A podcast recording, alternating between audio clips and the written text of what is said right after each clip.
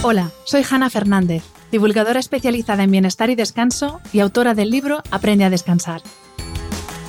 Quiero darte la bienvenida a un nuevo episodio de mi programa de podcast A Guide to Live Well, una guía práctica de bienestar en la que descubrirás de la mano de los mayores expertos cómo cuidar tu salud y tu entorno para vivir más y vivir mejor.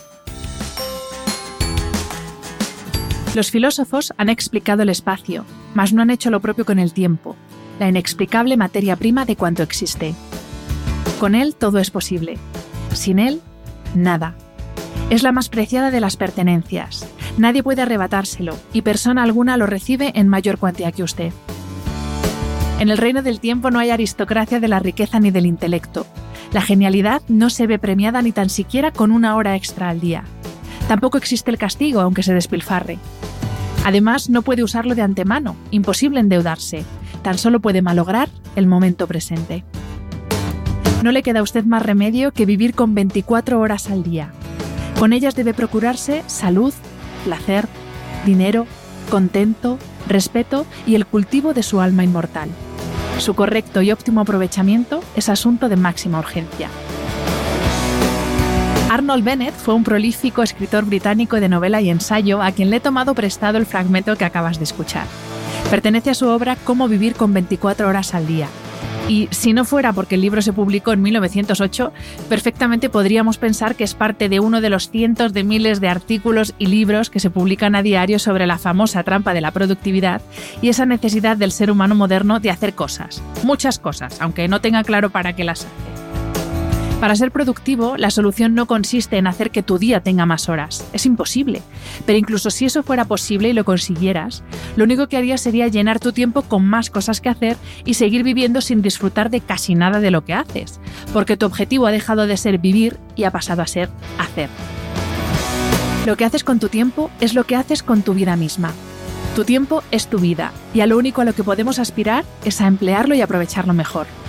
Se dice que nadie tiene suficiente tiempo, sin embargo, todo el mundo tiene todo el tiempo que hay. Y para hablar de cómo gestionar, aprovechar y disfrutar nuestro tiempo, cuento hoy en el podcast con Fabián González, escritor, profesor, podcaster, conferenciante, mentor de expertos y emprendedores y autor del libro La Agenda de Cuarta Generación.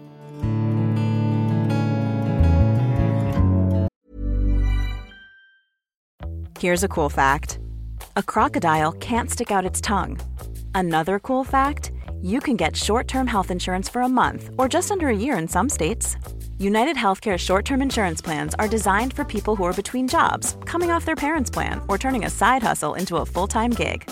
Underwritten by Golden Rule Insurance Company, they offer flexible, budget friendly coverage with access to a nationwide network of doctors and hospitals. Get more cool facts about United Healthcare short term plans at uh1.com.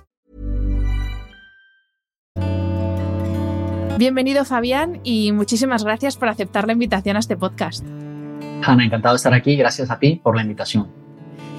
Pues eh, te, voy a, te voy, a, voy a comenzar esta entrevista eh, diciéndote una cosa que dices tú en tu web para que me, me expliques, porque Ajá. dices en tu web que no estás de acuerdo con la frase que dice absolutamente todo el mundo, que es no tengo tiempo, yo creo que es la frase más dicha de la historia, Sí. y sin embargo tú propones decir en su lugar no es mi prioridad ahora mismo. Y tú consideras Sí. que es lo más honesto. Y yo, la verdad es que pensándolo bien, también creo que es lo más honesto. Entonces, la primera pregunta es, ¿qué tiene que ver el tiempo con las prioridades? Muy bien. Pues sí, efectivamente, la frase no tengo tiempo al final es curiosa porque todo el mundo tiene todo el tiempo que hay. O sea, nadie tiene más de 24 horas ni nadie tiene menos. Todos tenemos lo que hay. Y el no tener tiempo, básicamente lo que dice es que eh, para ciertas cosas nosotros no tenemos esa atención o ese cuidado que deberíamos tener como nos gustaría. Y eso de una denota cuáles son aquellas prioridades o aquellas cosas en las que no estamos poniendo nuestro foco. Entonces, el no, tiene, el no tengo tiempo es una forma de decir no tengo atención en esto que considero importante o no, pero no tengo atención en ese momento.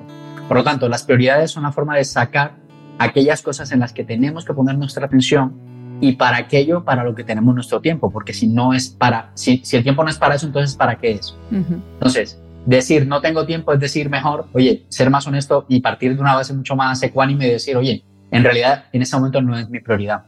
Y si uno parte de esa base mucho más eh, eh, simplista, mucho más justa, se puede mejorar, porque la excusa no tengo tiempo al final no te lleva a ninguna parte. Te quedas ahí y te vas a quedar ahí mucho tiempo hasta que no seas consciente de que tienes que cambiar las prioridades. Es, es, quizá como la frase políticamente correcta. ¿no? Porque, claro, decirle a una persona, pues mira, ahora mismo no es una prioridad eh, escuchar tu problema, porque yo tengo un problema mucho más gordo, ¿no? A veces es como la opción políticamente correcta. Es verdad, es socialmente aceptable, pero es verdad que a veces yo creo que, eh, mira, a mí me pasaba también con, yo tengo un podcast, un podcast y mucha gente a veces me contacta para poder entrevistarle. Y yo mi forma de responder no es que no tengo tiempo de decir, oye, mira, en ese momento tengo una serie que está centrada en ese tema y no está centrada en ese tema, por lo tanto, no es, digamos, un tema para, para el podcast en ese momento. Es, yo la gente, si uno es honesto desde el principio, lo entiende, dice, bueno, es verdad. O sea, es mejor que me diga eso a que me está dando largas o a que nunca me responda, como suele a veces pasar también. Mm. Hablando de tiempo, claro, eh, hablamos de la palabra tiempo, pero dentro de lo que es el significado tiempo, eh, tú en el libro distingues dos conceptos. Bueno, existen dos conceptos de los que tú hablas en el libro, que son el tiempo kairos y el tiempo cronos. Y que la desconexión entre ellos es lo que nos lleva a no centrarnos en, las cosas que son realmente importantes y, no están, y hacen que no, no estemos alineados con lo que es prioritario para nosotros en ese momento. Entonces, ¿qué diferencia hay entre estos dos tiempos? Sí. Sí, de hecho, siempre vemos el tiempo como algo eh, lineal, ¿no? Como, como un horario, un calendario de cero, de cero horas a 24 horas, lunes, martes, miércoles, diciembre, enero, febrero. Y es la forma en cómo hemos comprendido la idea del tiempo. Y es correcta, eso para mí es el tiempo cronos, es el reloj, es lo que marca las horas, las pautas del día. Pero hay otro tiempo, que es el tiempo kairos, que es el tiempo con significado, el tiempo que tiene un propósito, el que tiene un valor. Por ejemplo, un tiempo kairos sería una fecha de cumpleaños, una fecha donde se conmemora el 50 aniversario de algo. Eso es lo que llamamos tiempo Kairos. Es algo concreto que ha ocurrido y que por lo tanto es importante. Entonces, esas cosas importantes, cuando nosotros podemos definir esas áreas, esos roles, esos objetivos personales que tenemos, en los que queremos conseguir ciertos hitos, se terminan convirtiendo para nosotros en ese tiempo Kairos, en ese tiempo importante de valor, de significado. Y lo que buscamos es conectar ese tiempo de valor, esos objetivos, esas, con esos roles, con nuestro cronos, con nuestro tiempo cronos de lo que hacemos todos los días. Y lo que ocurre es que cada vez cuando no somos conscientes de estas dos, eh, digamos, eh, significados del tiempo, como que el reloj va por un lado mientras la vida va por otro, ¿no? Y hace que esa brecha emocional entre lo que hago cada día y lo que me gustaría que pasara, pues se abra un poco más. Por lo tanto, hay que reconectar un poco más eso y alinear nuestro tiempo de reloj, cronos, con nuestro tiempo kairos, que es el tiempo de significado y de propósito. Em, creo que estás de acuerdo conmigo, eh, Fabián, en que vivimos en, la, era de la productividad, o sea, que hay que ser productivo 24 horas al día, eh, que se nos ha vendido la moto de que podemos ser productivos 24 horas al día. Y encima, esos que nos han vendido esta moto, a continuación vienen y nos intentan vender un sinfín de herramientas, aplicaciones, eh, todo tipo de instrumentos digitales y analógicos para gestionar nuestro tiempo, incluso cursos para aprender a usar todas esas herramientas, que es como ya la, cuadratura del círculo, vendiéndonos esa idea de que si usamos todo eso, vamos a ser mucho más productivos. Y estoy hablando, y no tengo mm. problema en dar nombres, de Google Calendar, Evernote, Asana, Canva, Post-it, en, fin, miles de cosas, miles de estrategias, todo. Estrategias de planificación, o sea, absolutamente todo. Que ojo, no lo critico, ¿eh? yo uso algunas de ellas, pero, pero a lo que voy es, para ser productivo realmente es necesario utilizar y depender tantísimo de, todas estas herramientas? Pues la respuesta corta es no, no es necesario. Lo que pasa es que facilita el trabajo. A ver, ¿cómo, cómo lo digo? Yo siempre veo el ejemplo de la persona que tiene 30 eh, kilos de más y quiere perder ese peso. Todos sabemos básicamente lo que hay que hacer, es comer menos y hacer ejercicio. Es como que no hay nada más sencillo y más fácil, pero tan difícil de llevarlo a cabo. Entonces tenemos aplicaciones que cuentan calorías, entonces tenemos menús, dietas ketos, tenemos elípticas, tenemos máquinas caminadoras, tenemos un montón de herramientas. ¿Todo eso sirve? Por supuesto que sirve. El tema es que si yo no tengo de antemano un marco mental que me explique el por qué primero quiero perder peso, el por qué quiero estar en forma, lo que eso significa para mí, y tener todo esto amueblado en mi cabeza, las herramientas no van a servir para nada. Es cuando vemos que esa elíptica se termina convirtiendo en algo para colgar la toalla. es cuando vemos que, se dobla y se mete debajo de la cama, porque no hay, eh, no hay primeramente un convencimiento de que necesito estar sano, de que necesito estar en forma para estar con más tiempo con mi familia. Y eso pasa lo mismo con estas herramientas. Entonces, el Evernote, el Asana, el, el GTD, todo esto al final terminan convirtiéndose en complementos mal utilizados que no van a ninguna parte, no me alinean mi tiempo Cronos con mi tiempo Kairos, no están conectados con prioridades, simplemente hacer por hacer pasamos de ser, de, de, esa idea de ser humanos a ser quehaceres humanos. Hmm. De donde tengo, donde tengo que tener la sensación de estar ocupado para sentir que soy útil y productivo. Y eso no tiene nada que ver con productividad.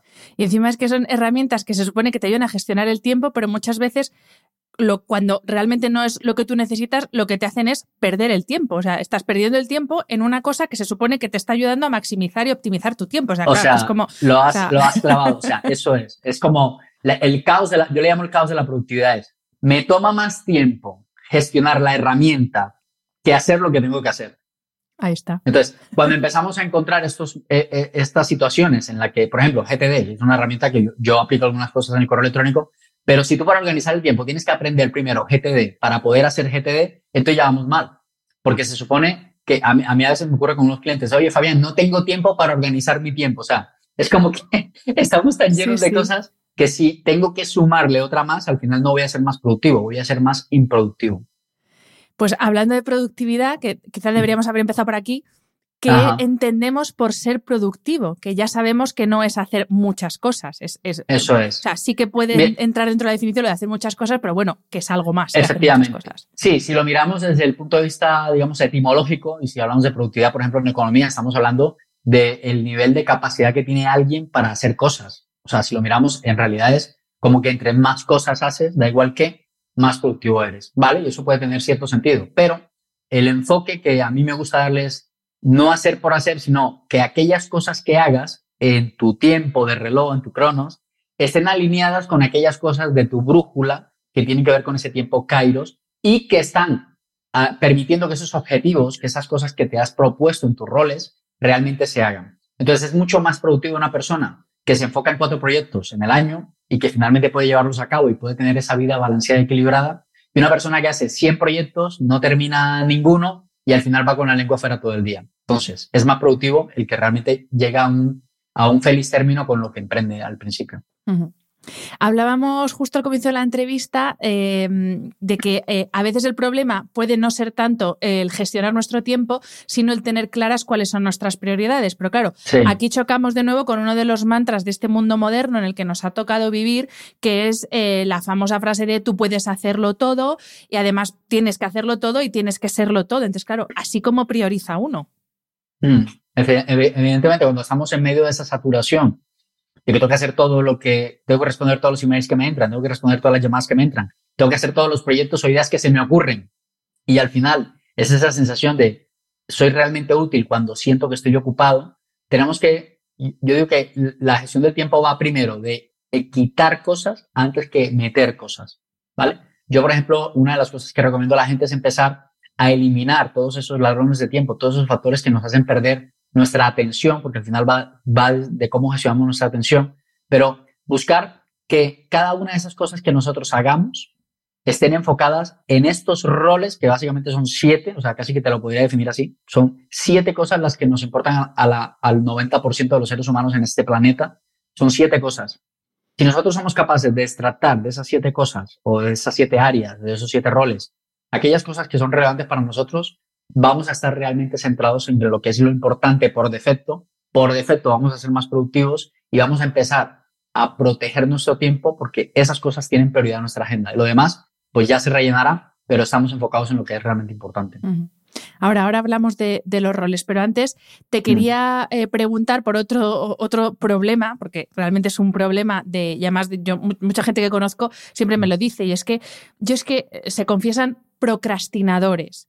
Y quizá eh, el hecho de que tantas personas se confiesen o confiesen que procrastinan prácticamente todos los días, em, quizá tiene que ver eso, el que tenemos tantísimas cosas que hacer que no sabemos por dónde empezar. Eh, encima, si no somos muy disciplinados, todavía nos cuesta más y nos dejamos llevar por aquello que nos apetece más frente a aquello que tenemos que hacer, porque todos tenemos deberes. Entonces, claro, eh, el momento procrastinación es complicado también a la hora de, pues a la hora de gestionar nuestro tiempo, porque lo que le pasa a mucha gente, que se le pasan las horas, se le pasan los días y no hacen nada, no hace lo que tiene que hacer. Así es, así es. Mira, es curioso porque hay gente que es muy disciplinada procrastinando. O sea que... Por paradójico que suene. es curioso porque al final eh, la procrastinación no significa que la gente no haga cosas, significa que cambia eh, de interés por, sabe que aquello que tiene que hacer no lo hace, en lugar hace una cosa que regenere más satisfacción, más placer. Entonces, la procrastinación no es inacción, es simplemente hacer otra cosa que me produzca más placer.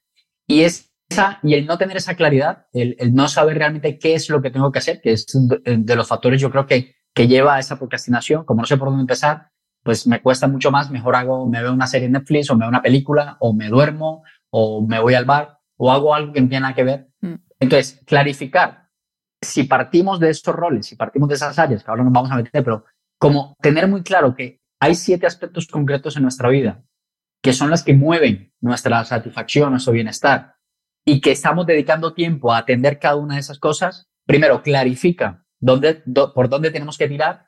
Segundo, nos va a dar esa motivación para que prefiramos estar haciendo eso en lugar de hacer otra cosa.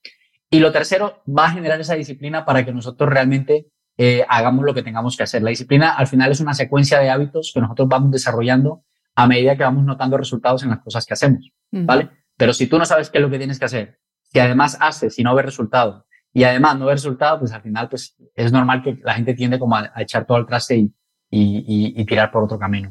Vamos a hablar, Fabián, de esos, de esos siete roles, porque seguro que estará la gente diciendo, venga, pero dime los roles ya, que me lo has dicho ya dos veces. Venga, ya, ya. Y no me has dicho cuáles son. Entonces, suéltalo, vamos, suéltalo. vamos a hablar, si te parece, de esos roles que al final cuando uno hace, yo que he leído tu libro y, los que lo lean lo van, a, lo van a entender, cuando uno se para y piensa y reflexiona sobre su vida, sobre sus intereses, inquietudes, prioridades, sobre mm. lo que es realmente importante, efectivamente se da cuenta de, que, pues eso, de que no somos tan distintos y que todos más o menos tenemos como los mismos ámbitos de preocupación barra priorización, preocupación en el buen sentido. Entonces vamos a hablar, si te parece, de esos siete roles, a ver si los que nos escuchan se sienten identificados.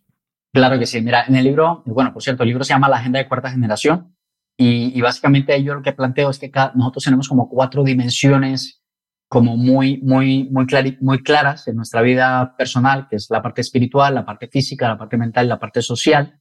Y cada una de estas, de estas áreas, de estas dimensiones, digamos que eh, desglosan dos roles. En, en, realidad son ocho, yo digo siete, pero porque hay uno en especial que es el que ayuda a controlar el resto de cosas, ¿vale? Entonces, por ejemplo, en la, en la, parte espiritual hay dos roles concretos que, que, ayudan como a esta parte. Stephen Covey en su libro Los siete hábitos habla como la idea de dejar un legado, ¿vale? es, es, como una de las necesidades del ser humano. Y está esa parte de, de conexión, un rol de conexión y trascendencia, es decir, que hay algo mucho más grande que nosotros, que, que nos conecta con algo superior, pues eso, incluso yo siempre digo, aunque la gente no sea creyente y aunque sea atea, su creencia es que no cree. O sea, cuando alguien dice, pero es que yo no creo en Dios, vale, esa es tu creencia. Por lo tanto, sí que tienes esa, ese rol de trascendencia y conexión, porque hay una, hay una creencia en que no hay nada. Sí, sí, sí. ¿Vale? Luego está esta parte de, de desarrollo y crecimiento personal, que es la parte que tiene que ver más con la forma en cómo yo me voy forjando una, un, propósito, un llamado, digamos, en por el cual estoy acá. Y esos dos, eh, digamos que se constituyen dentro de esa dimensión. Luego está la parte mental, que tiene que ver más con la parte profesional, laboral, de negocios. Eso es un rol muy importante. Diría que el 70% de nuestro tiempo se va ahí, haciendo esta, esta parte. Y ahí es donde meto este otro rol que eh, Kobe le llama el, el, hábito de afilar la sierra, ¿no? Es un hábito, es un rol de gestión, control y seguimiento. Es en el que yo hago que los demás roles estén siendo revisados y no se me pierdan. Luego en la parte física tenemos el cuidado personal y la salud. Eso es otro rol muy importante. Eh, bueno, básicamente el horno y todo esto, pues evidentemente sí que sabes muchísimo más que yo por el tema del cuidado del sueño, pero es un rol muy importante porque para mí es como la base para que lo demás funcione bien. Y eh, hay un rol que damos, eh, mucha gente a veces como que ni lo entiende como un rol, pero es esa parte de recreación y ocio, o sea, ese tiempo de sano esparcimiento, de diversión, de pasar tiempo con la gente que quieres. Eso es muy importante en nuestra agenda. Y por último está la parte social, que comprende dos roles, que es el rol de pareja y familia. Hay personas que lo tienen separado, pareja por un lado, familia por otro. Yo suelo ponerlo lo mismo, pareja y familia. Y el rol de relaciones y amistades. Si nosotros ponemos el foco en estas ocho cosas, estas eh, estos ocho roles, pues yo te podría decir que una persona, eh, si cada semana se preocupa por dedicar atención y tiempo a esto, prácticamente podríamos decir que esta persona vive una vida balanceada y equilibrada.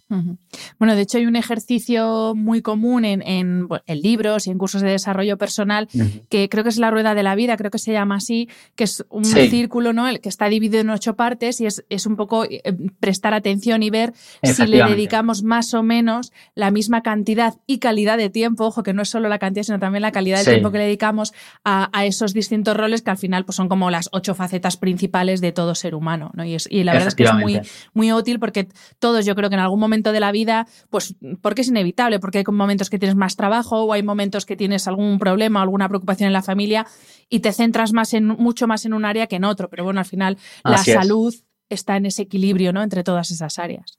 Así es, así es. La rueda de la vida, de hecho, es, una herramienta. Yo creo que eh, los coaches, formadores, mentores, es como una herramienta básica.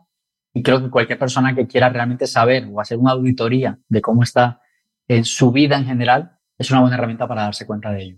Mm. Em, antes, Fabián, has mencionado así muy por encima, pero quiero que nos metamos ahora a fondo, eh, los cronófagos. O sea, esas, como tú dices en el libro, actitudes, objetos y personas que se comen nuestro tiempo literalmente, que consumen nuestro tiempo y que limitan, por tanto, nuestra productividad. Entonces, si te parece, háblanos de esos tres bloques de cronófagos de los que tú hablas en el libro. Efectivamente, pues mira, los cronófagos, eh, yo, yo digamos que le puse este nombre, en realidad son ladrones del tiempo, son aquellas cosas que minan nuestra productividad, que atentan contra nuestra eficiencia y efectividad de nuestra agenda y que tenemos que empezar a quitar de estas cosas que te decía al principio, eh, antes que meter, quitar. ¿Y qué quitar? Ese tipo de cosas que básicamente se resumen en actitudes, en objetos físicos y en personas. Desafortunadamente eh, fue lo que más duro me costó decirlo en el libro, pero es que es verdad, hay personas que lastran nuestra productividad. Y dentro de esas actitudes, por ejemplo, hay una básica que es, que, que es común en todos y que todos la tenemos y que todos en algún momento la hemos sufrido y la seguiremos sufriendo, que tiene que ver con nuestra pereza física y mental, de cosas que tenemos que hacer que nos da pereza, porque o tenemos sueño o porque es tan engorroso y tan difícil que no encontramos la forma de ponernos, pero ese, por ejemplo, es un ladrón del tiempo que está ahí acechando constantemente. Eh, eh, parálisis por, análisis, por ejemplo, es una, esa es una yo, forma Fabián, soy eh, yo. Esa frase me define. sobre todo, mira, esa frase, yo creo que, que, sobre todo en las personas que son muy perfeccionistas, Ahí está. que quieren hacer las cosas con un nivel de, de, excelencia que, por otra parte, a mí no me parece mal. El problema es cuando eso lleva a la inacción. Entonces, ahí sí se considera parálisis por porque tú yo entiendo que cada proyecto, si queremos sacarlo bien, yo, por ejemplo, eh, y de hecho lo digo aquí en, el podcast, me encantó la forma en cómo enfocaste eh, las preguntas y todo lo que tiene que ver con la estructura. Lo vi y dije, wow, o sea, nunca me han hecho una entrevista tan currada. O sea, como qué bien. O sea, te felicito, ¿verdad? Porque digo, se nota. O sea, ya más o menos esto me dice quién está detrás del micrófono, porque, porque puede ser, pero, y tú imagínate que te hubieras quedado con esta idea tres semanas y hasta que no la tuviera cuatro, un mes, y al final no hubiéramos podido hacer la entrevista. ¿Sí? Entonces, esta parálisis por análisis, cuando genera inacción, cuando hace que las cosas no pasen, es cuando tiene un problema. Y a veces ese perfeccionismo, en realidad lo que puede traducirse es un miedo de fracasar o de, que mm. las cosas no salgan como nosotros esperamos. Exacto, tal cual. A veces ese perfeccionismo se disfraza, eh, en realidad lo que hay es un miedo oculto de decir, no quiero salir porque donde salga esto mal, imagínate. Por lo tanto, la forma de, yo, yo ahí en el libro planteo como algunas cosas que se pueden hacer para ir destrozando cada uno de estos ladrones del tiempo y el parálisis por análisis es como, venga, mejor hecho que perfecto, probemos, siempre en modo de pruebas y ahí vamos aprendiendo. Para mí la perfección se ve más en la acción de mejorar que en el quedarse quieto. ¿Vale? Entonces, mm. en realidad se es perfeccionista cuando se está mejorando en la acción cada cosa que se hace. ¿Sabes? Perdona que, te, corte, Fabián, pero es que esto lo he contado en algún otro episodio, pero te lo voy a contar porque te va a hacer gracia. ¿Tú sabes cómo me, me, ayudó a mí mi psicóloga Marta Redondo a trabajar este problema que tengo yo de la parálisis por análisis? Pues justo eh, eh, hice un máster hace un par de años y me obligó, porque los exámenes eran tipo test y podías repetirlo las veces que quisieras hasta sacar el 10. Pues me obligó a no repetir ni un solo examen sacara la nota que sacara y me tuve que aguantar con algún que otro cinco que saqué. Y yo me acuerdo que es que eso le decía, Marta, es que no, no puedo resistir no. repetirlo hasta tener el 10. Pero fue una forma, la verdad, que es súper útil. Una terapia de aceptación. Sí, sí, y ahora que sigo estudiando, soy capaz de dejar un examen con un 5 y que no me persiga el 5 en la cabeza dos semanas. qué bueno, qué bueno.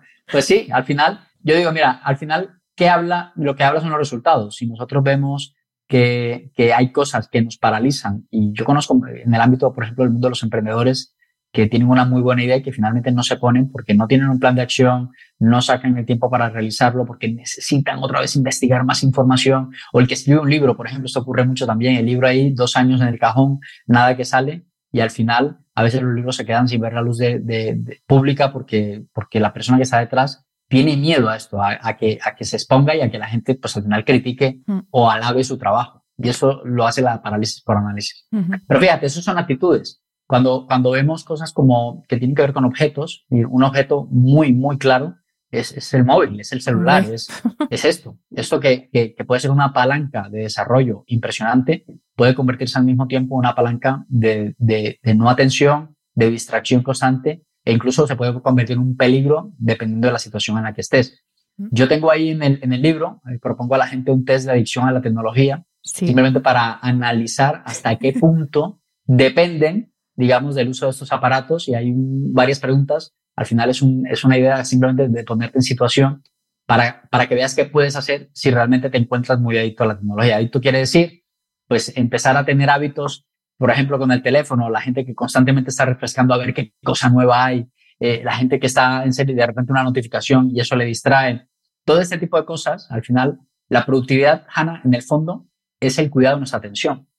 Y si nuestra atención está siendo permanentemente distraída, consumida por otro tipo de cosas, pues al final hay muchos estudios que dicen que las personas cuando dejan de hacer un trabajo y lo vuelven a retomar, pasan entre 8 y 15 minutos para estar en ese flujo en el que la persona estaba antes de ser mm. distraída. Entonces tú imagínate constantemente el estar otra a ver en qué iba, cómo estaba. Entonces, ese tipo de cosas que pueden convertirse en una palanca de crecimiento y productividad muy importante, al mismo tiempo pueden consumirse, eh, pueden consumir tu, tu atención y por lo tanto tu productividad. A propósito del, test, una de las cosas que, porque yo lo hice eh, cuando leí el libro, y fíjate que yo controlo bastante el tiempo que dedico a la tecnología, a pesar de que trabajo con ella, pero una de las cosas que más me hizo decir, mm, Hanna, cuidado, que lo mismo tienes más adicción de lo que tú piensas, es eh, una de las preguntas que tú pones es, cuando entras a un sitio o empieza un espectáculo o estás en algún sitio nuevo, lo primero que piensas es, cómo vas a hacer la foto, el vídeo para subirlo y digo, madre mía, es que yo, es que aunque vaya al bar del pueblo a tomar un café,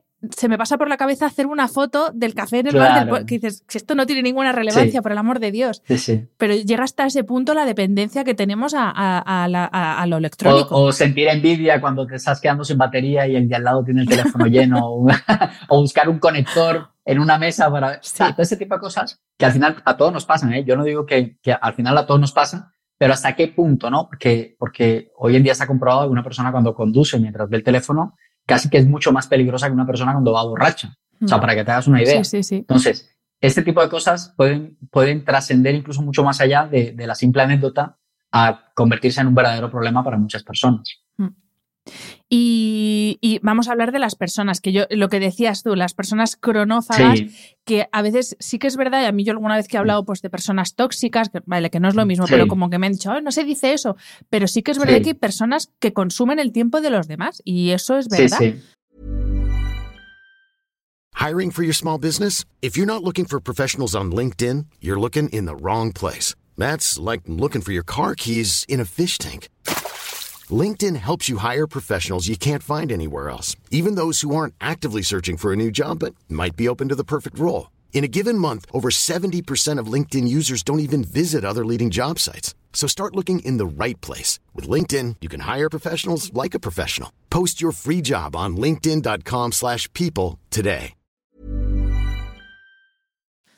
Esto, esto ¿Qué, pasa, haces con estas esto, personas? Esto pasa, esto seguirá pasando y esto es, un, es algo de asumir. Yo, yo, de hecho, en el libro recomiendo mucha mano izquierda, mucho cariño, mucho cuidado, mucho respeto, porque, porque bueno, estamos hablando de personas, no estamos hablando de un móvil, ni estamos hablando de cosas que nos pasan a nosotros mismos. Y, y, suele pasar que la gente a veces, bueno, la gente cuando no tiene una percepción del tiempo o cuidado del tiempo como la puedes tener tú, pues al final no se da cuenta de esto y pues eh, te hace una llamada a una hora en la que de pronto no, no puedes atenderle o, o, te gasta más tiempo o te la encuentras por la calle y de repente empieza y se forma una conversación. O sea, hay un montón de, de momentos específicos en lo que las personas no, nos cuentan su vida. Por ejemplo, imagino a ti que, bueno, que trabajamos con personas, que damos servicios, pues a veces la gente nos cuenta su vida y un montón de cosas que, que a veces uno preferiría no saber o, que, o que no van a ningún punto o que ni siquiera son clientes. A mí me pasaba mucho, por ejemplo, con la firma de libros, cuando, cuando hacía una presentación y tal, la gente me contaba sus historias y tenía gente que atender, eh, que, que, estaban interesadas en algún tipo de servicio y tal. Y, y yo empecé a, a, a entender que si no limitaba mi atención y mi tiempo a ese tipo de personas, pues al final estaba perdiendo oportunidades por otro lado, pero tampoco le estaba haciendo un favor porque esa misma persona me la volvía a encontrar contándome la misma historia. Hmm. Entonces, la forma de decirles que ya tengo, eh, que cuento con 10 minutos o que tengo que hacer una cosa determinada o que no le puedo atender en ese momento. O sea, ser muy, muy, como muy empático a la hora de, hacer esto pero no dejar que eso nos robe todo nuestro tiempo, porque nos ocurre. Nos ocurre incluso en casa, con nuestros padres o con nuestros hijos, o con, no, porque sean ellos cronófagos ni ladrones del tiempo, ¿vale? Pero esto puede pasar, eso puede pasar. Y cuando tú tienes eh, un objetivo, si no sabes gestionar eso, a mí me pasa con los niños, yo tengo tres, imagínate, de repente entran acá y tienen muy claro un horario en la puerta, saben a qué hora se puede interrumpir, a qué horas no, no porque no les ame o porque, no, simplemente porque hay una forma adecuada de proteger ese tiempo. Claro. Y esto, pues yo a veces puedo caer incluso en convertirme en una persona cronófaga para mi esposa, por ejemplo, que está ocupada haciendo algo y de repente yo llego ahí con todo lo que tengo que decirle y la saco a ella de lo que tiene que hacer. En fin, que es un rol en el que podemos caer incluso nosotros, pero que tenemos que crear medidas para protegernos de eso. Y de hecho, estaba pensando, digo, a ver si la gente piensa que es como que no, no, no lo digo eh, en ningún caso de forma peyorativa, porque incluso nosotros mismos, como tú bien dices, podemos ser cronófagos. Yo, por ejemplo, estaba pensando, lo típico, ves a alguien por, por redes sociales, eh, pues te gusta lo que hace profesionalmente, tienes alguna duda, escribes eh, para que te eche una mano y encima quieres que te responda ya y como no te responde vas y le mandas un mensaje de, oye, ¿no has visto que te he escrito? Entonces, como, no, claro, es que esa persona, aparte de que eso es su trabajo, tiene un tiempo que dedica a las redes, otro tiempo que dedica a los clientes, otro, y entonces, claro, no, su tiempo no es, no lo organizas tú, lo organiza cada uno el suyo. Efectivamente. Mm. Entonces, esto, pues, tacto, cuidado, tener empatía a donde gente y, ya está, ir llevándolo. Y eso también pasa que lo dices tú, perdona que te acuerdo, que no quiero que se me olvide porque me encanta la palabra, lo de la reunionitis, reunionitis es que esto, me acuerdo además de, de una amiga eh, que en su empresa, después de la pandemia, eh, establecieron que las reuniones de equipo se hacían de pie, porque se dieron cuenta de que estando de pie iban a lo que era eh, importante y no, estaban ahí perdiendo el tiempo de cháchara. Y digo, oye, pues qué, técnica más buena. De pie y antes del almuerzo, o sea, porque esto también es una forma. o la hora antes de terminar, que ya verás tú cómo se oye, oye, que nos vamos a comer. Esto, de hecho, yo, yo recuerdo la experiencia que he tenido en, en las empresas en las que he tenido la oportunidad de trabajar el tema de las reuniones. O sea, no se necesitan tantas reuniones, o sea, no se puede vivir en una empresa sin hacer reuniones, pero sí se puede vivir sin muchas de ellas.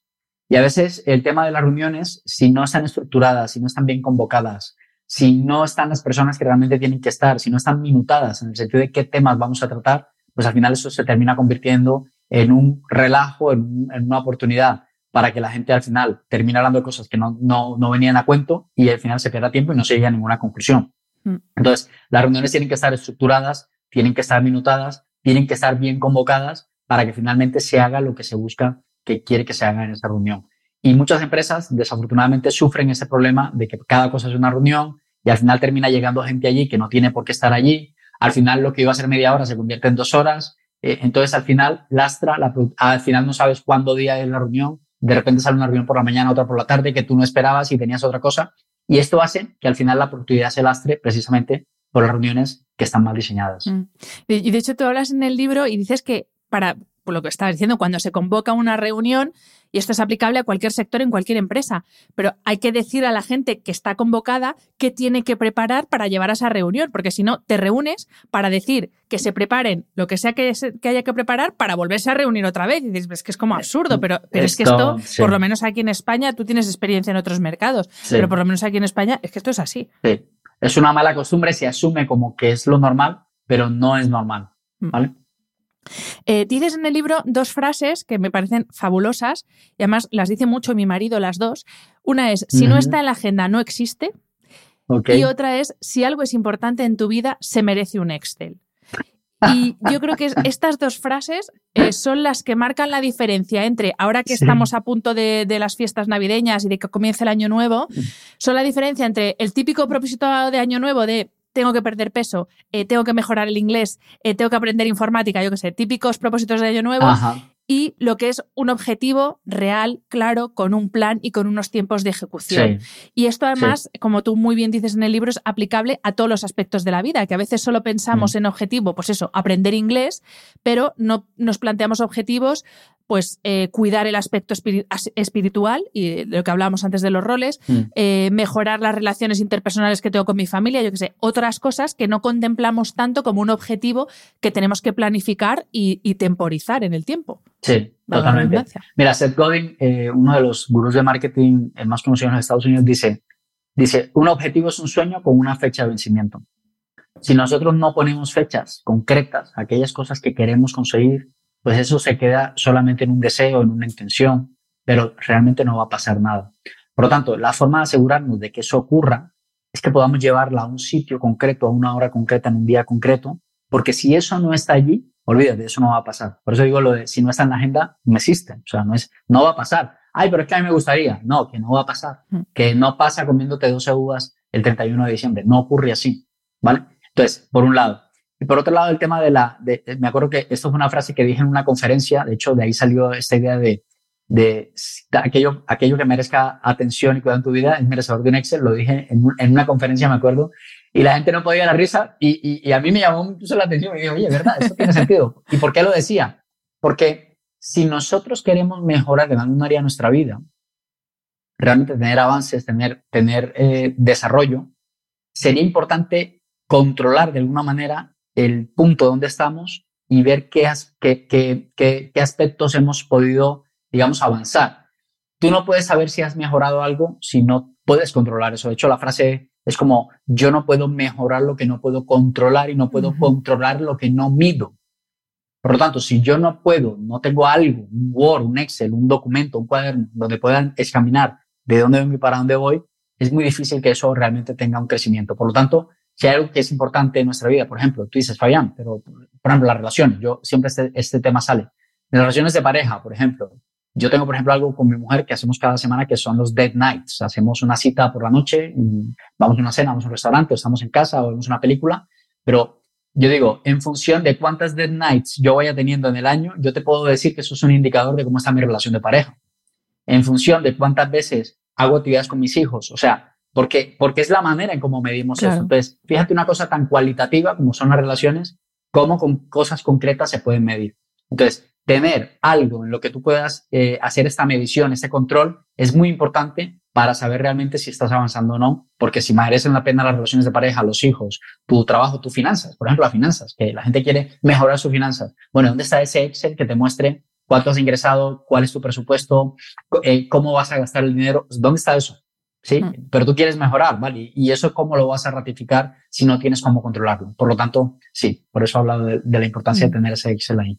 Mi amiga Andrea Cañas, que seguro que está escuchando este episodio, ahora mismo estará dando palmas porque es la reina del Excel, pero para todo. O sea, para hacer la compra y las cosas que necesita para casa, para preparar las maletas. A mí una vez me mandó su modelo de Excel para hacer las maletas. Es verdad que ya tiene dos hijos, dos hijos por parte del marido, luego ellos dos, o sea, claro, su vida es un poco más compleja que la mía, pero es verdad que todo lo lleva en un Excel y efectivamente simplifica, es que simplifica la vida.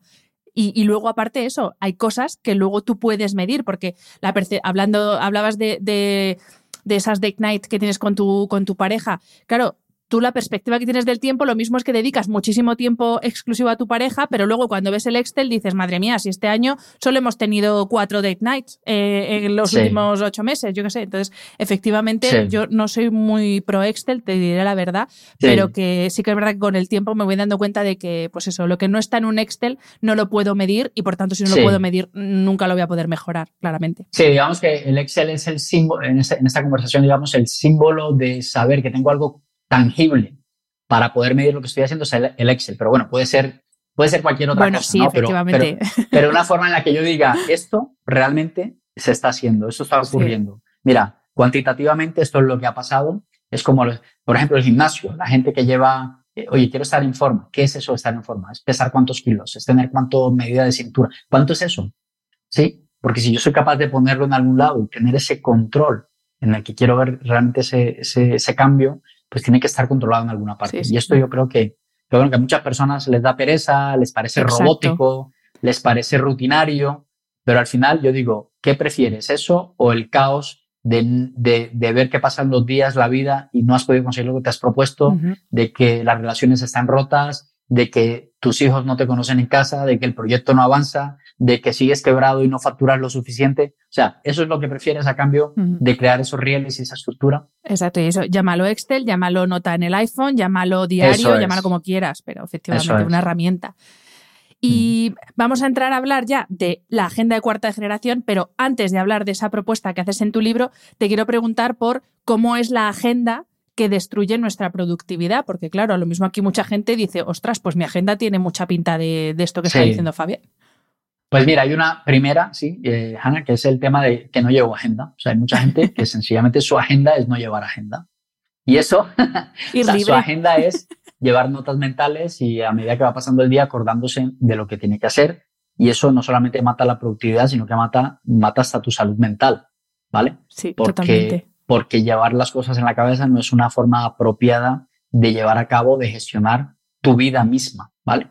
Entonces, eh, no, Fabio, yo tengo buena memoria, a mí tal. Mira, esa persona constantemente va a tener que recordar cosas que tenía pendiente, tener la sensación de que, de que tiene mucho más de lo que realmente es, porque claro, si tienes 10 cosas en tu cabeza cuando podían estar soportadas en un papel, tu sensación va a ser de que tienes muchas cosas que hacer, cuando en el fondo de pronto no están así. Entonces, esa es una agenda que mata la productividad.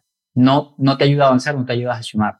Pero hay otra agenda que es la agenda rigurosa, apretada, que, que, que, tus tiempos ya no se miden por medias horas ni por una hora, sino por 15 minutos, 18 minutos, 13 minutos, en 14 minutos tengo que hacer esto. O sea, ese tipo de gestionar la agenda también es una agenda súper, eh, eh, es como, como que volvemos a lo de tengo que hacer muchas cosas para sentirme útil y productivo, cuando en realidad si quitara el 80% de las cosas que estoy haciendo, mi vida seguiría siendo exactamente la misma.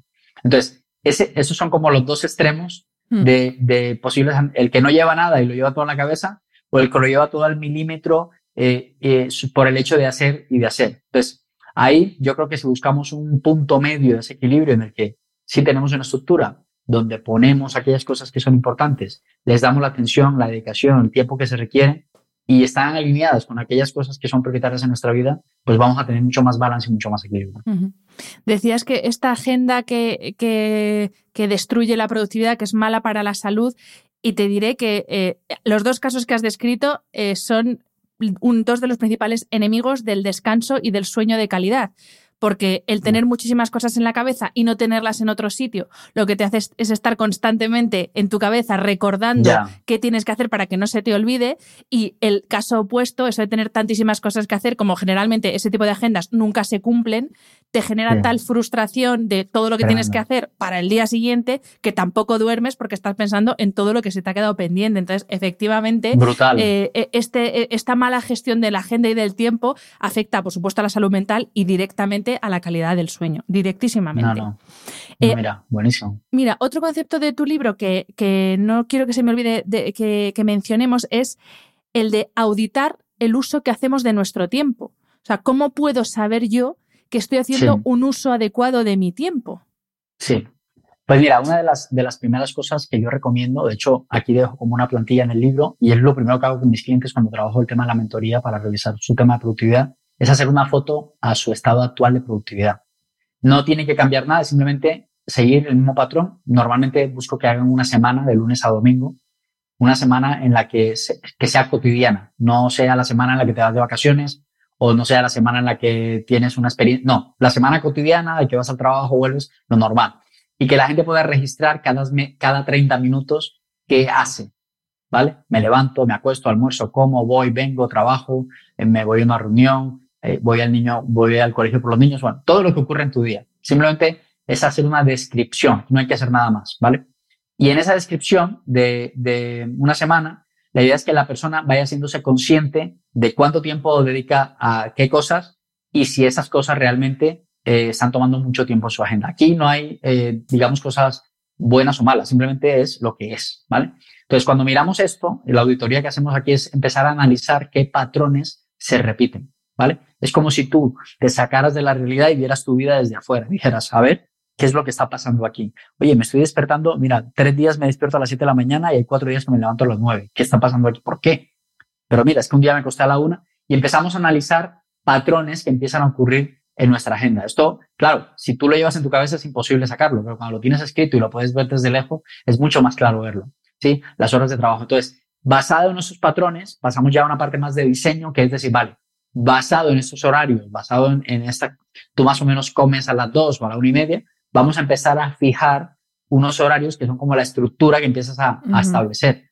Pero no es una cosa nueva, radical que vas a hacer para ser más productivo, no es basada en tu realidad, es decir, en lo que es tu vida en ese momento, cómo vamos a pasarnos a hacer una pequeña transición para que en lugar de levantarte un día a las seis y cuarto, otro día a las siete y media, otro día, te levantes a las siete todos los días. Entonces buscamos casi que, que estandarizar eso para que empecemos a crear los hábitos, porque si no es imposible. Entonces, cuando hablamos de, esa auditoría, estamos buscando es trazar esa semana, cómo ocurre, y a partir de ahí empezar a diseñar lo que queremos que sea. Y ahora sí, vamos a hablar de la agenda de cuarta generación y mm, primera pregunta, o sea, mm, las generaciones anteriores de agenda, ¿por qué no nos valen? O sea, las de primera, segunda, tercera generación, ¿en qué fallan y por tanto en qué se diferencian de la agenda de cuarta generación? Eso es. Mira, la agenda de cuarta generación se alimenta de todas las cosas buenas que trajeron la primera, segunda y tercera y minimiza lo malo que tienen esas generaciones. Este, este término de cuarta generación se hizo muy popular. Eh, el autor Stephen Covey, cuando escribió Los siete hábitos de la gente altamente efectiva, hay un hábito que se llama, es el tercero, se llama primero lo primero. Y en este hábito él plantea que en la historia de las herramientas del tiempo han habido como tres olas, ¿vale? Eh, que empezamos con los posits, por ejemplo, que fue la primera generación, el sacar las ideas de la cabeza y ponerlas en un papel, era como una primera cosa que le permitía a la gente tener la sensación de eficiencia, de, puedo, puedo chequear y puedo tener la sensación de que he podido hacer cosas en mi vida. Eh, cuenta la leyenda que hay gente que todavía usa los posits para llevar su productividad personal, ¿sí? Y es muy útil. Yo, de hecho, uso listas en mi teléfono. Tengo listas para, para cosas concretas que necesito llevar. Entonces, no es que esté mal, es que hay cosas que son mejores y hay cosas que, que, de pronto no son tan convenientes. ¿Por qué? Porque ese papel ahí puede con todo. Ahí se puede meter desde sacar el perro, ir a hacer la compra, tener la date night con tu pareja, hacer el proyecto. O sea, ese papel puede con todo. Y no necesariamente todo lo que escribes ahí se alinea con tu brújula, con tu kairos. Es simplemente cosas que tienes que hacer. Luego pasa la segunda generación, que son las agendas tradicionales estas del corte inglés que conocemos, no sé, lunes, martes, miércoles, jueves, viernes, sábado, domingo, con horarios, con días, eh, que incluso si te pones a mirar, tiene una visión muy laboral de la vida porque arrancan a las 9 de la mañana y terminan a las 5 de la tarde. Y de hecho, el sábado y el domingo, si te miras, es una sola página que está partida por la mitad. Entonces, es una visión muy laboral de la vida, ¿no? De que, de que mi vida va en función de mi trabajo y después de 5 no hay vida y antes de las 9 tampoco, ¿vale? Entonces, es como ampliar un poco más eh, este paradigma del tiempo, que realmente son 24 horas y no solamente son 12 horas del día laborales. Entonces, ¿cuál es el problema? La, ventaja que tenía es que ya podía agendar con una hora concreta la actividad, pero seguíamos sin saber si esa actividad realmente estaba alineada con mi tiempo caídos o con mi brújula. Era simplemente cosas por hacer. Hmm. Y luego en la tercera generación ya nos vamos a una parte más tecnológica, al Google Calendars, nos vamos a los Evernotes, nos vamos a los, a los Asana, nos vamos a todas estas herramientas que ayudan a gestionar mejor nuestro tiempo, pero que se quedan cortas a la hora de saber si eso se conecta con mi brújula o con mi reloj. Entonces, ¿cuál es la revolución? Que busca la gente de cuarta generación, es decir, vale, oye, todo esto está muy bien, el de listar, el de poner una hora concreta, el de adaptarme o complementarlo con una herramienta tecnológica, pero la pregunta que nos tenemos que hacer es, ¿eso está conectado con tus objetivos, de tus roles, de tu brújula o no? Porque si no está conectado, porque si lo que tiene que hacer el lunes a las 9 de la mañana no alimenta la consecución de algún objetivo, de algunos roles, entonces estás perdiendo el tiempo, no estás haciendo nada. Entonces, el cambio que busca es eh, eh, plantearlo en el segundo cuadrante. La matriz de Eisenhower explica muy bien esos cuadrantes de urgente, importante, no urgente, no importante. Ese segundo cuadrante, el que plantea lo importante, no urgente, es donde debería estar centrada nuestra atención del tiempo. Y ahí es donde opera, digamos, la agenda de cuarta generación, en esas cosas que son importantes, pero que no son en la, en la prevención. Y hablas también de que eh, esa, esa agenda de cuarta generación es la que bueno, eso incluye por encima de todo el propósito, que es que a veces mm. cuando hablamos de propósito, como que la gente piensa en cosas como muy espirituales y, no, lo asocia tanto a, a, que ese propósito que tú tengas en la vida también tiene que estar planificado. Entonces me gusta mucho cuando lo explicas en el libro eso, hablando de que esa agenda de cuarta generación es la que está enfocada no en hacer un listado de cosas poniéndolas al lado de la hora a la que hay que hacerlas, sino en generar una serie de acciones que te acerquen eh, y que vayan en la dirección de ese propósito. Efectivamente. Mira, al principio hablamos del tiempo Kairos y tiempo, y tiempo Cronos. Otra forma, digamos, de explicarlo es la brújula y el reloj. Mira, de hecho, sí, la portada del libro tiene una brújula y un reloj. El, el, reloj está dentro de la brújula. ¿Qué busca esto?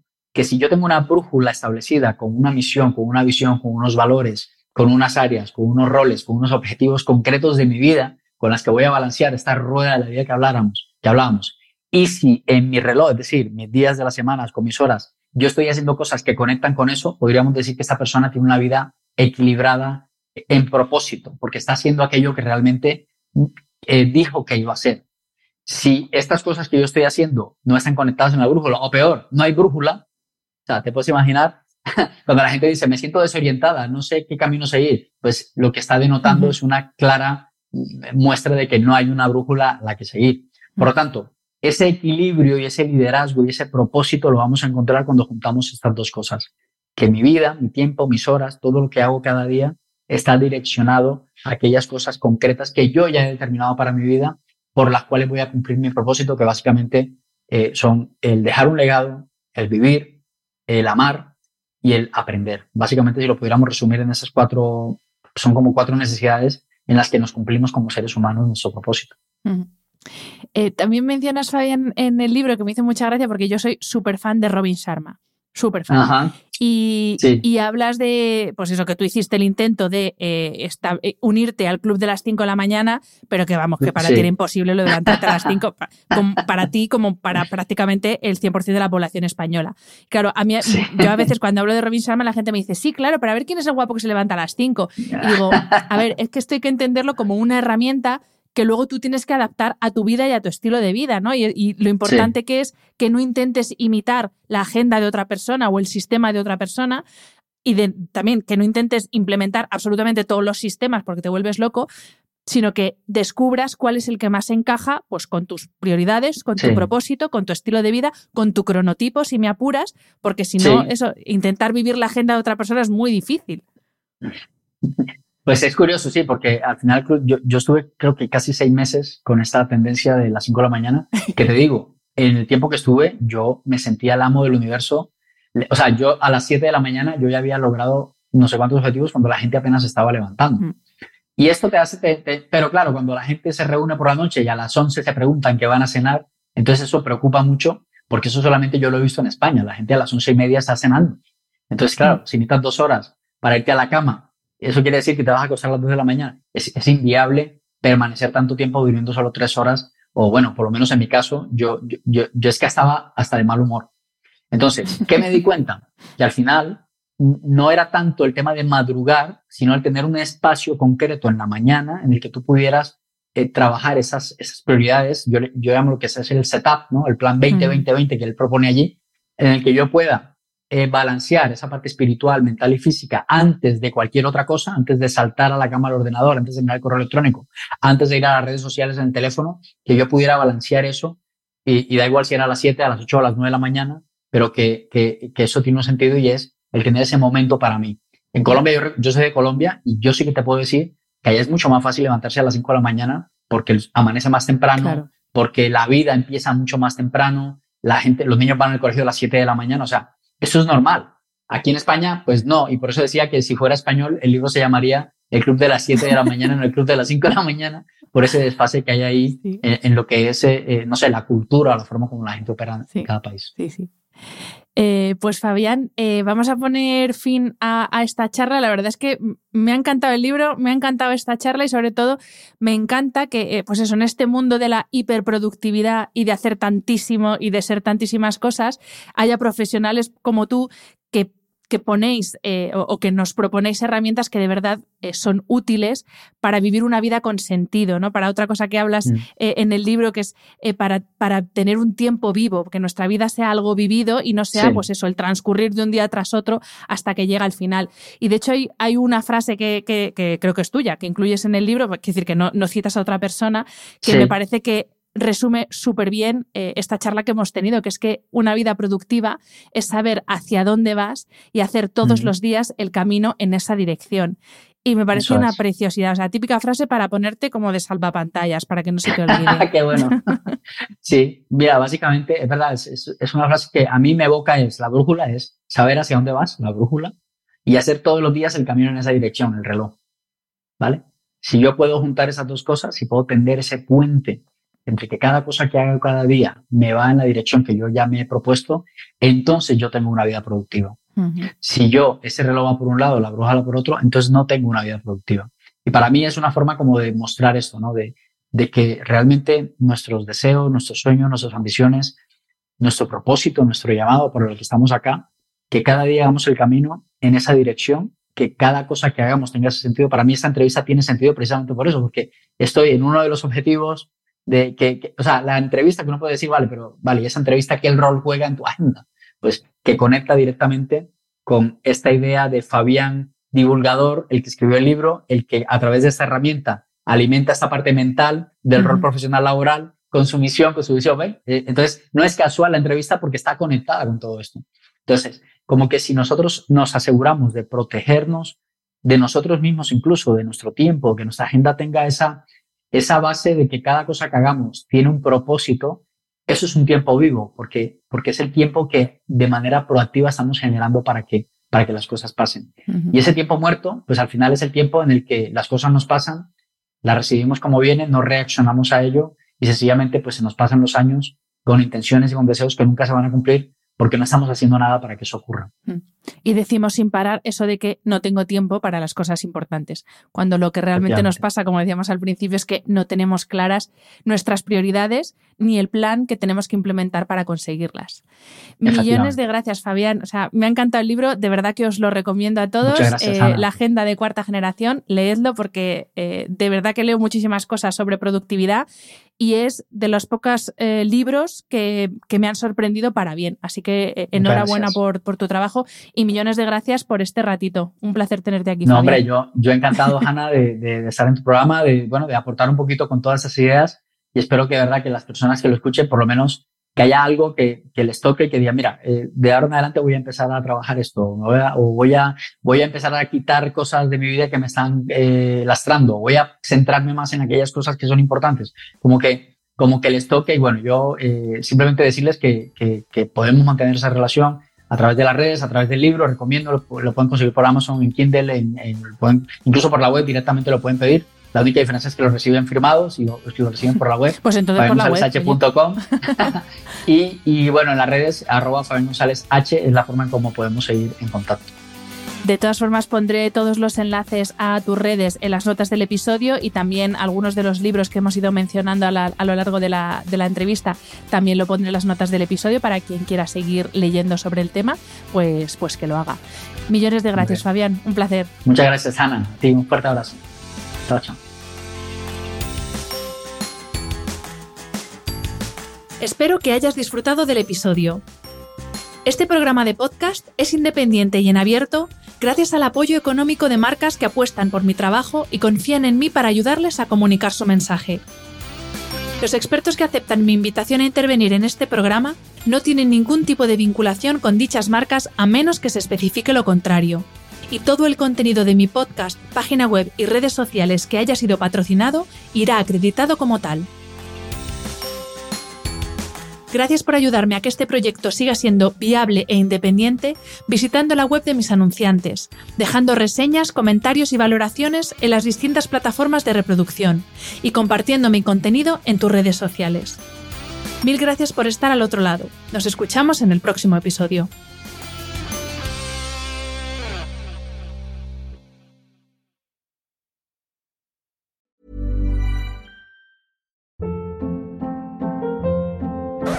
Hold up. What was that? Boring. No flavor. That was as bad as those leftovers you ate all week. Kiki Palmer here, and it's time to say hello to something fresh and guilt-free. Hello Fresh. Jazz up dinner with pecan-crusted chicken or garlic butter shrimp scampi. Now that's music to my mouth. Hello Fresh. Let's get this dinner party started. Discover all the delicious possibilities at hellofresh.com.